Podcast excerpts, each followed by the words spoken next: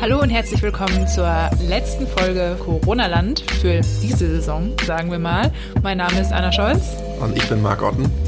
Und wir verabschieden uns vorläufig zumindest äh, in die Sommerpause und hoffentlich in die sehr langfristige Corona-Pause. Ja, das wäre schön, aber wie auch äh, immer, wir sagen, wir haben keine Glaskugel und wissen nicht, was passiert. Und wer weiß, zweite, dritte, vierte, fünfte Welle und dann äh, sind wir wieder da.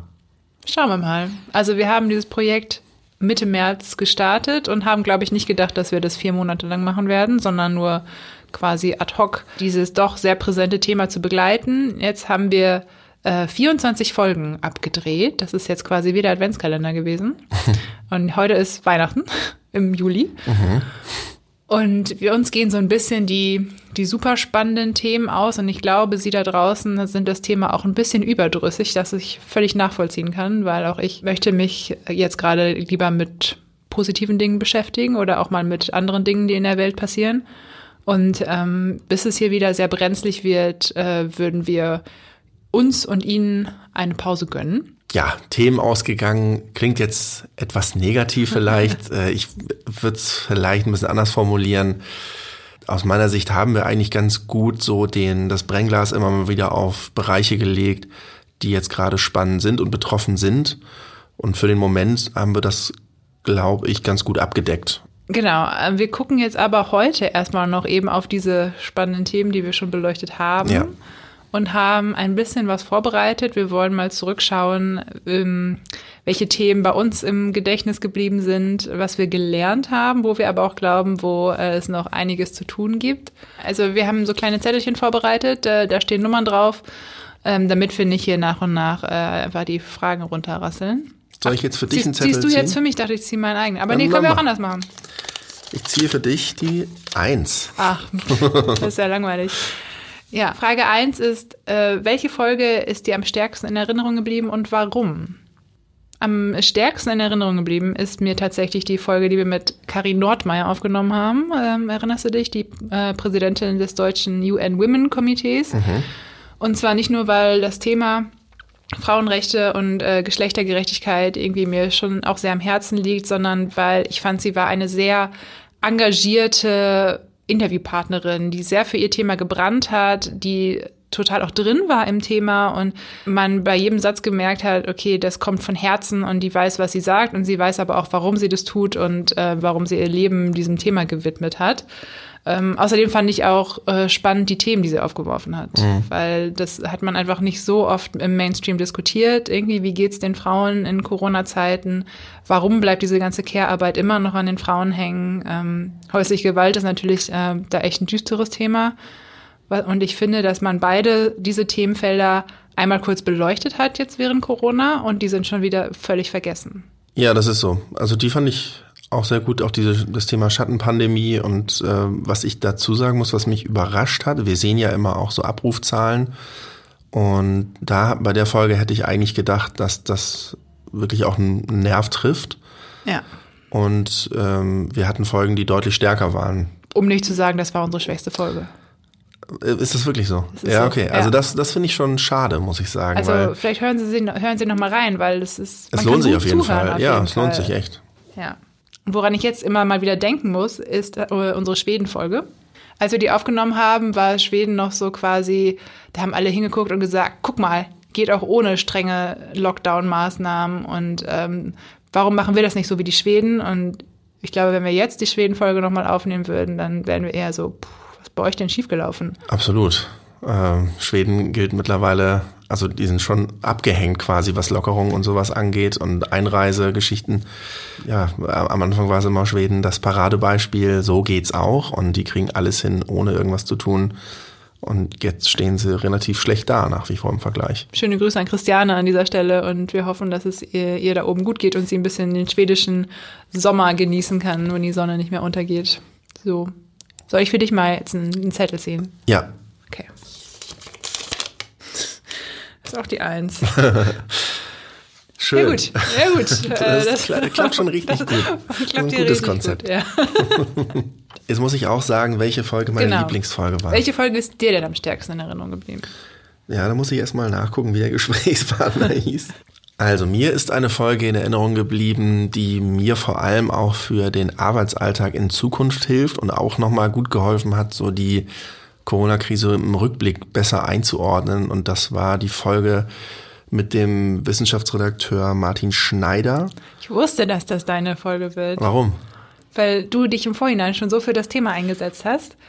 Und äh, ja, irgendwie hatte ich das im, im Gefühl. Okay, ja, also ich fand es wirklich sehr spannend und ich habe da selber halt auch viel äh, rausgezogen und kann mittlerweile auch äh, im, im Arbeitsalltag Sachen, also bewerte ich einfach anders. Ähm, und ich finde, er hat sehr gut erklärt, warum wissenschaftlicher Diskurs nicht in die tägliche Berichterstattung gehört, äh, warum man eigentlich nicht über einzelne Studien berichten sollte mhm. und das als Fakt verkaufen soll, und hat, fand ich auch so, mir nochmal gute Denkanstöße gegeben, die mir gezeigt haben, was alles so auch an Berichterstattung schiefgelaufen ist. So ähm, diese ganzen Geschichten, äh, die über Studien gemacht worden sind, die auf dem Preprint-Server gelaufen sind, wo quasi Studien eingestellt werden, um Feedback einzuholen aus der wissenschaftlichen Gemeinschaft. Und das wird, ist von so vielen, ich will, ich will nicht sagen die Medien, aber es ist halt von vielen Publikationen dann oft als Fakt verkauft worden. Und eine Woche später gab es dann die Rückwärtsrolle und genau das Gegenteil hat eine andere Studie dann belegt. Und mhm. ähm, ich glaube, da haben viele Menschen dazugelernt, aber ich befürchte nicht genug und ich glaube, dass einige Menschen einfach den Schluss rausgezogen haben, die wissen ja selber alle nicht und man kann ja überhaupt keinem mehr glauben und dass das einfach nur diese Verwirrung so ein bisschen so sehr befeuert hat und bei vielen Menschen da nicht die, das Interesse besteht, sich da so auseinanderzusetzen, was ist ein Preprint-Server, wie funktioniert Wissenschaft eigentlich, wie funktioniert Forschung und wie sollte auch Wissenschaftsjournalismus eigentlich funktionieren. Und da hoffe ich, dass auch die ganze Branche da ein bisschen besser in Zukunft äh, sich verhält. Genau, weil ähm, als Normalbürger musst du ja überhaupt gar nicht wissen, was ein Preprint-Server ist. Ja. So, du musst ja nur darauf vertrauen können, dass die Berichterstattung, die bei dir ankommt, fundiert ist und Ja. dass die ähm, ja, Hand und Fuß hat. Was mir da aber auch in Erinnerung geblieben ist, ist, dass ähm, Herr Schneider damals gesagt hat, der Diskurs gehört nicht in die Medien, aber trotzdem müssen die Medien besser lernen, Unklarheiten zu berichten. Also auf jeden Fall doch ein bisschen früher einsteigen in die Berichterstattung. Nicht erst, wenn irgendwas auf jeden Fall Fakt ist, sondern zu lernen, wie man kommuniziert. Äh, Es gibt da diese Forschung und es könnte dabei herauskommen, dass. Es ist aber noch nicht ganz sicher und ähm, vielleicht interessiert das dann auch mehr Menschen für, für die Themen. Ja, und das ist ja dieser Klassiker, so einfach das berichten, was halt gerade Fakt ist und nicht irgendwo äh, Schlussfolgern oder runterbrechen und äh, arg zuspitzen und aus irgendwelchen Thesen, die es gerade gibt oder ersten Erkenntnissen ableiten, so ist es. Und wir müssen es mit einer ganz knappen, festen Überschrift äh, rahmen und äh, das, da finde ich, müssen eben auch, glaube ich, viele Medienschaffenden sich nochmal ihrer Verantwortung auch bewusst werden. Ja, und es ist ganz spannend, weil man hat es ja in anderen Themenbereichen schon ganz gut verinnerlicht. Äh, wenn ich jetzt irgendwie an Katastrophen denke oder Flugzeugabstürze, Kriminalfälle, da sind Überschriften oft, was wir nicht wissen oder was noch nicht bekannt ist. Und da wird wenig spekuliert, sondern da wird ganz klar gesagt, wir können noch nicht berichten, was, wer der Täter ist oder woran es lag, sondern äh, wir können nur berichten, dass das passiert ist. Ja. Als andere Folge hat mir auch noch sehr gut gefallen, die zu den prominenten Verschwörungstheoretikern mit äh, Holm Hümmler. Ich fand, er hat sehr gut erklärt, wo eigentlich, also diesen, diesen, diesen Term Verschwörungsmythen, dass das eben viel auch mit Glauben zu tun hat, dass man eben glauben möchte oder man ist überzeugt davon etwas, dass es so ist, selbst wenn die Fakten dagegen sprechen. Und das fand ich eigentlich, hat er sehr gut erklärt und auch nochmal so in, in, in knappen Worten zusammengefasst, warum jetzt auch gerade so Social Media äh, so voll ist von Verschwörungsmythen und Verschwörungsanhängern auch, äh, dass das eben oft auch mit fehlender Medienkompetenz zu tun hat und Leute jetzt nochmal mit Medien in Kontakt kommen, mit denen sie eigentlich, von denen sie eigentlich gar nicht mehr gedacht hätten. Genau, und das sind nicht quasi die jungen Menschen, sondern eher die etwas älteren, Genau. denen diese Kompetenz fehlt. Ja. Ja. Ja, aber spannenderweise ist es darum ja auch ein bisschen stiller geworden jetzt in, in letzter Zeit. Oder habe ich das nur nicht so auf dem Schirm? Das ist auch mein Eindruck. Also ich, mein Gefühl ist, dass sich da aber auch die, ja, die Galionsfiguren so, so weit mittlerweile äh, ins Absurde verabschiedet haben. Ja, und auch in den Unter, also das Untergrund. Aber Attila Hildmann zum Beispiel ist nicht mehr auf den Publikumsplattformen aktiv, sondern hat sich in so Telegram-Gruppen zurückgezogen. Ja. Ja, und das ist natürlich auch wieder eine, also ein potenzielles nächstes Thema für die zweite Welle, wenn wir dann wieder auf Sendung sind. Wo sind diese Leute hingegangen? Also, weil die sind ja nicht weg. Ja. So, die gruppieren sich einfach irgendwo anders und das ist ja immer das Problem bei Social Media, wenn irgendwelche Gruppen gesperrt und gelöscht werden, weil sie nicht verfassungskonform sind. Die Leute verschwinden damit ja nicht, sondern die treffen sie einfach irgendwo anders. Ja, den dürfen jetzt aber auch, äh, je mehr Corona abflacht, auch die Anhänger wegbrechen. Mhm. Also da werden, wird nur noch der harte Kern übrig bleiben, ist meine These, und alle anderen ähm, werden jetzt in ihr normales Leben zurückfinden. Aber der nächste Grund, um sich aufzuregen, kommt Na natürlich klar. bestimmt. Na klar. Ja. Willst du mir noch eine Frage Will ziehen?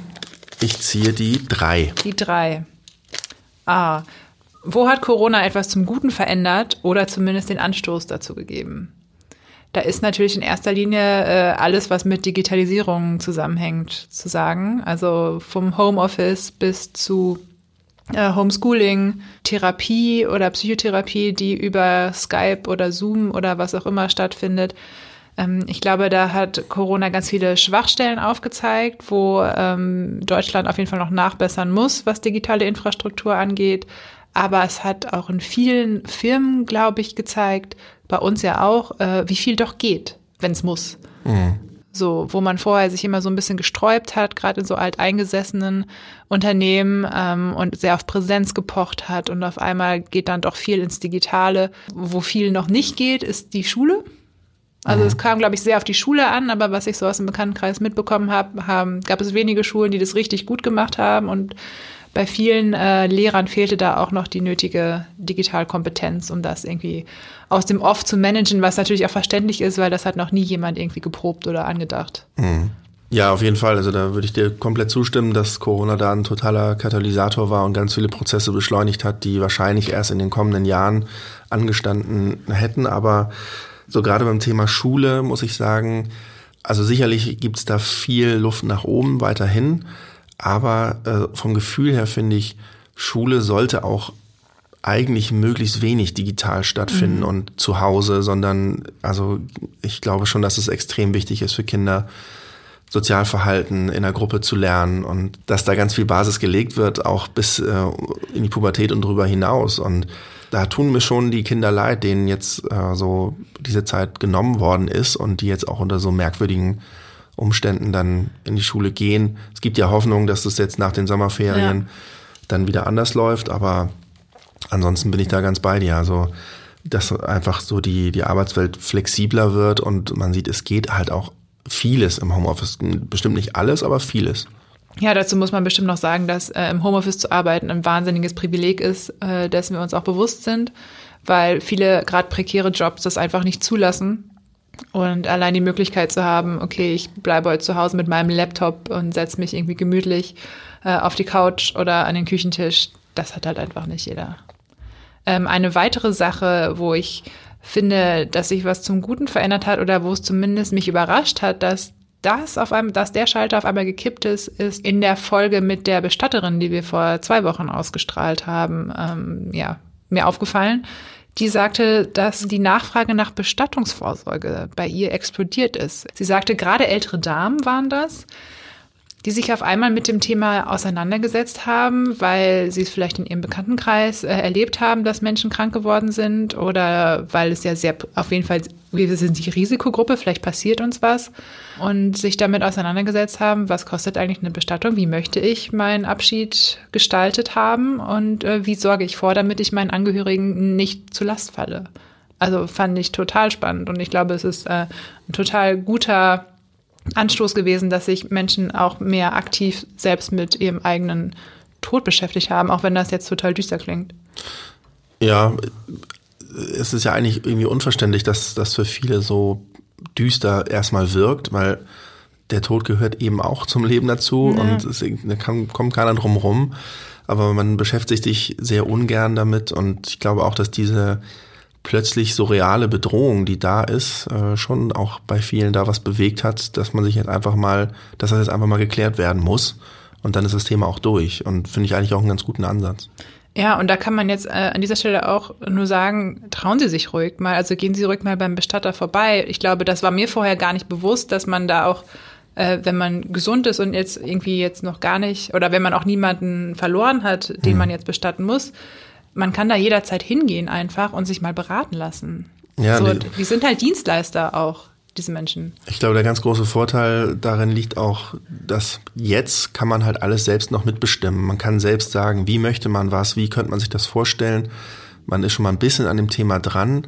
Aber wenn man das alle mal so für sich durchgeplant hat, und das kann man ja machen, dass wenn der Fall eintritt, dann quasi greifen die Automatismen und alles läuft. Das nimmt vielleicht auch noch mal Angst. So, also als Tipp noch vielleicht so, dass ja, und dass man seinen Liebsten nicht zur Last fällt noch im Tod. Genau, oder dass man die auch geregelt. nicht finanziell noch so äh, belastet. Genau, und auch für mich persönlich wäre das, glaube ich, auch schön zu wissen, wenn ich sterbe, dann passiert das genauso, wie ich das möchte. Und also man hat auch genau. da noch Kontrolle, weil das ist, glaube ich, auch bei vielen so eine Angst, dass man nicht weiß, was passiert denn danach. Da hat man zumindest da noch mal irgendwo so ein bisschen Kontrolle und kann das selbst gestalten. Ja, und was viele auch nicht wissen, auf keinen Fall seine Wünsche für die Bestattung ins Testament schreiben, weil das Testament wird erst äh, nach der Beisetzung geöffnet. Das heißt, das ist dann vielleicht ein, ein Tick zu spät. Ja, dann trink noch Stopp, dann ziehe ich dir eine Frage. Zwei. Was hat dich überrascht und was hast du Neues gelernt? Ja, das fand ich schon in der Vorbereitung die schwierigste Frage und äh, ich würde da tatsächlich dann den Joker ziehen und auf diese Frage nicht antworten. Also nicht, dass ich nichts Neues gelernt habe, ich habe ganz vieles Neues gelernt, aber äh, es sticht für mich nichts raus. Es ist jetzt nicht so, dass ich sagen kann, das fand ich jetzt besonders beeindruckend oder überraschend. Also überraschend schon gar nicht und deshalb wäre das meine Nicht-Antwort. und ich schieb dir die Frage aber an dich, ich heb sie an, an dich zurück. Ach so, so, weil bei mir war der Überraschungseffekt an einigen Stellen doch größer, glaube ich. Ja, ist doch ähm, schön. Dann erzähl mal. Ja, eine meiner Lieblingsfolgen, auf die ich mich sehr gefreut habe im Vorhinein, war unsere Klimafolge mit äh, Mujib Latif. Ähm, von dem habe ich schon vor unserer Folge viel übers Klima gelernt, ähm, seit ich den das erste Mal auf einer Konferenz gesehen habe.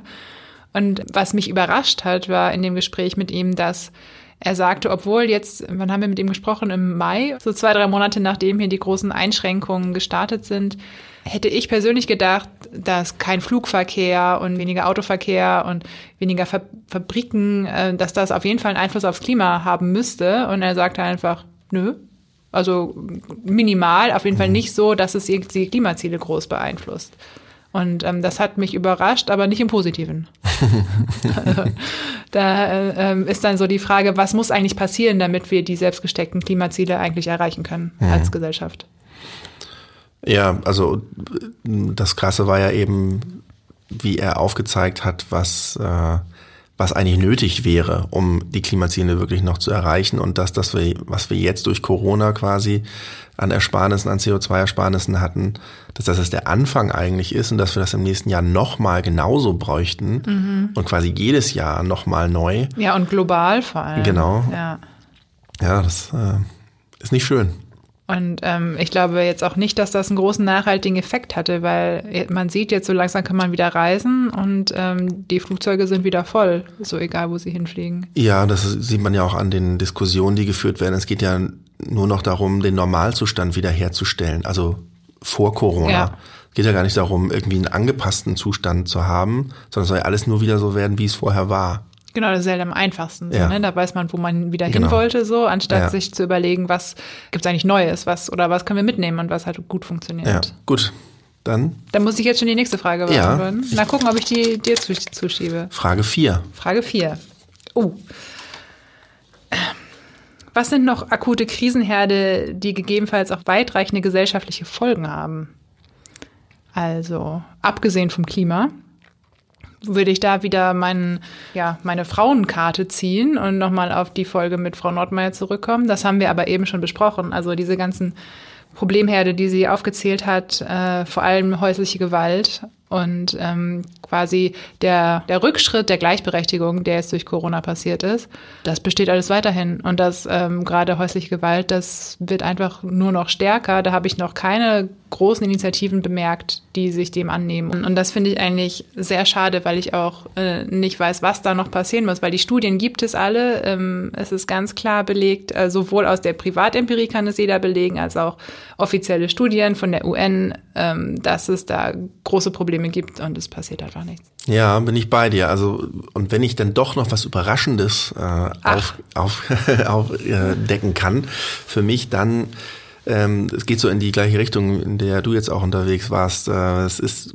mit welcher Selbstverständlichkeit damals, als dann die Schulen und, und Kitas dicht gemacht worden sind, äh, erstmal gesagt würden, die Eltern kümmern sich und das in Klammern war das ganz oft, die Frau kümmert sich halt, die ist ja zu Hause, wenn sie zu Hause arbeitet. Ja. Ähm, das hat mich da, schon. Das ja, Homeoffice war so ein bisschen gleichgesetzt mit, ja, können ja, genau. die Kinder betreuen, ja.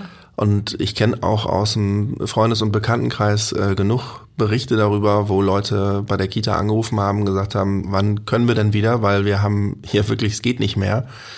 Und die Kitas haben teilweise mit äh, totalem Unverständnis reagiert und haben gesagt, wieso, Sie sind doch zu Hause. Sie sind Sie im Homeoffice, dann können Sie sich ums Kind kümmern. Ja. Das fand ich schon einen sehr merkwürdigen Reflex, muss ich sagen. Und was wir auch in der, in der Frauenfolge besprochen hatten, so dass das erstmal so richtig wieder ein paar Schritte zurück uns gesetzt hat, so glaube ich, was das Thema Gleichstellung angeht. Ist ja immer die Frage, dass ich glaube schon, dass es immer so Pendelbewegungen gibt, mhm.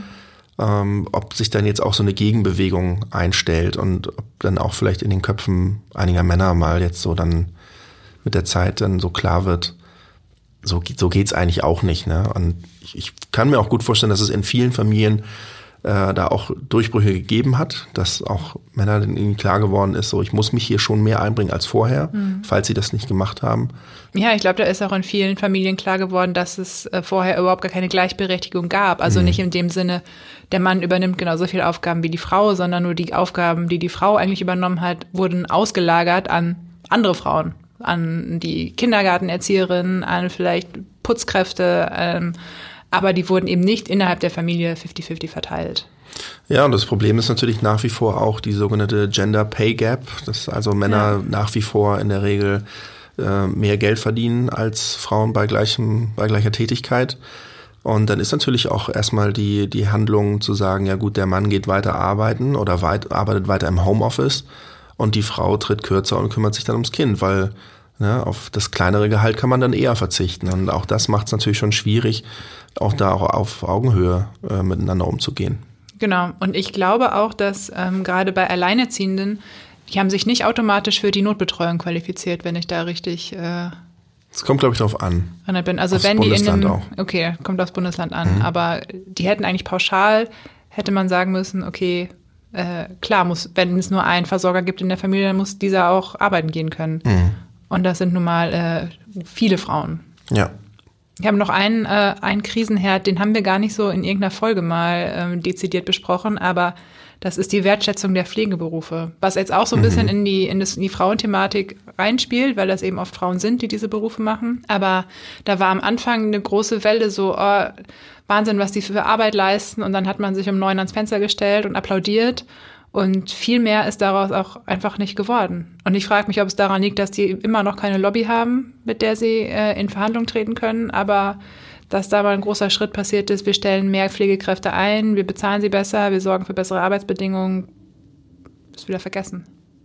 Ja, das ist absolut richtig. Und eigentlich äh, gefühlt ist das so wie so viele andere Krisen auch, die dann akut besprochen werden, wenn sie hochploppen, dann ist die Aufregung auch groß und dann sagt alle, ja, da muss doch jetzt mal, da muss doch mal. Dann ebbt es ab und eigentlich unterm Strich ändert sich dann wenig. Ja. Und so schön das Zeichen sicherlich auch war, so dieses äh, Klatschen und ne, man zeigt Anteilnahme, man zeigt den Leuten, dass man dankbar ist. Ähm, das alleine reicht halt auch nicht, ne? Ja, mal gucken, ob das vielleicht doch noch Nachwirkungen hat in diesem Jahr. So, dann willst du noch eine Frage gucken, ob du sie beantworten kannst? Ich schau mal. Die drei. Na, guck mal, da haben wir doch gerade schon drüber gesprochen. Wo hat Corona was zum Guten verändert? Also diese Katalysatorfunktion, die du angesprochen hast, sehe ich natürlich genauso. Äh, was ich mitbekommen habe, ist, dass viele Menschen so zu den, zur Hochzeit der Kontaktsperre so ihre Beziehungen ähm, zu Freunden, zu Verwandten nochmal irgendwie stark überdacht haben. Mhm. Und ich glaube, bei vielen hat sich da auch rauskristallisiert, wer ist mir eigentlich wichtig und bei wem fehlt es mir wirklich, wenn ich da keinen Kontakt mehr habe. Und ich glaube, dass Kontakt dadurch irgendwo, also ja, dass sich diese, dieses Verhältnis erstmal so ein bisschen verändert hat, dass man auch nochmal so ein bisschen vielleicht ja ausgemistet hat. Auch dass dann Kontakt, als er wieder stattfinden konnte, wenn auch mit Distanz, dass das auch dann mehr Gehalt irgendwo hatte und wertiger war. Dass man auch mal wieder merkt, so gemeinsame Zeit ist schon auch was Kostbares.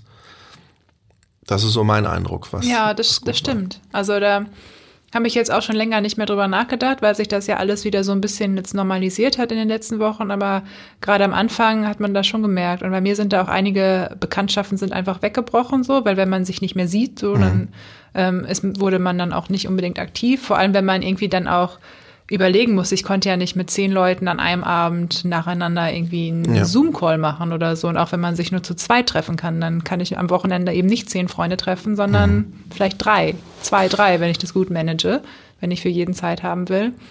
Und dass auch die, ja, die Unterhaltungen ein bisschen tiefer geworden sind, das konnte ich auch feststellen.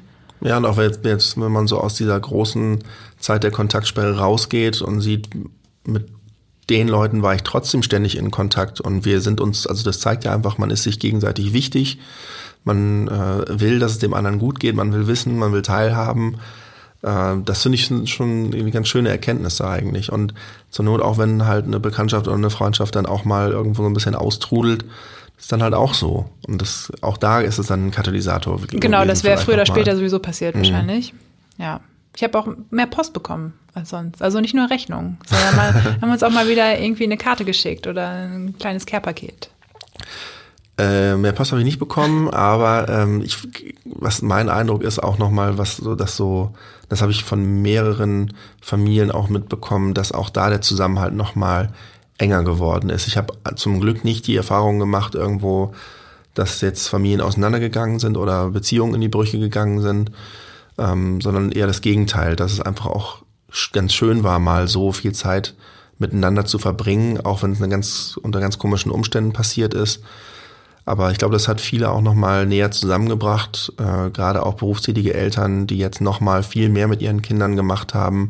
Da habe ich oft die Rückmeldung gekriegt, war am Anfang schwierig, aber dann irgendwann mhm. haben sich alle eingespielt und dann war es auch echt nett und klar, ist dann auch trotzdem die Erleichterung groß, wenn die Kitas und Schulen wieder aufmachen, aber es war bei einigen schon ein bisschen Trennungsschmerz. Es war immer so schön, dann kommt man morgens und dann, dann die Rede, es war einfach kein Stress und irgendwie die Rituale waren irgendwie anders. Auch vielleicht noch ein positiver Nebeneffekt. Ja, auf jeden Fall. Und ich fand, Social Media hat jetzt in dieser ganzen Zeit so ein bisschen, war so ein zweischneidiges Schwert. Also einerseits war es total schön, das zu haben, um halt auch ne, Bekannte auch in, in Sichtweite zu halten und ähm, schneller Sachen teilen zu können. Andererseits fand ich es manchmal schon auch echt ein bisschen stressig zu gucken, was machen eigentlich andere und die sind viel produktiver oder wenn ich irgendwie zehn, zwölf Stunden gearbeitet habe und dann hat da jemand schon drei Brote gebacken oder ähm, was auch immer. Ich fand, da ist so ein kleiner Produktivitätsdruck entstanden, gerade so auf, auf Instagram und so. Aber das hat sich so langsam alles wieder ausgeschlichen.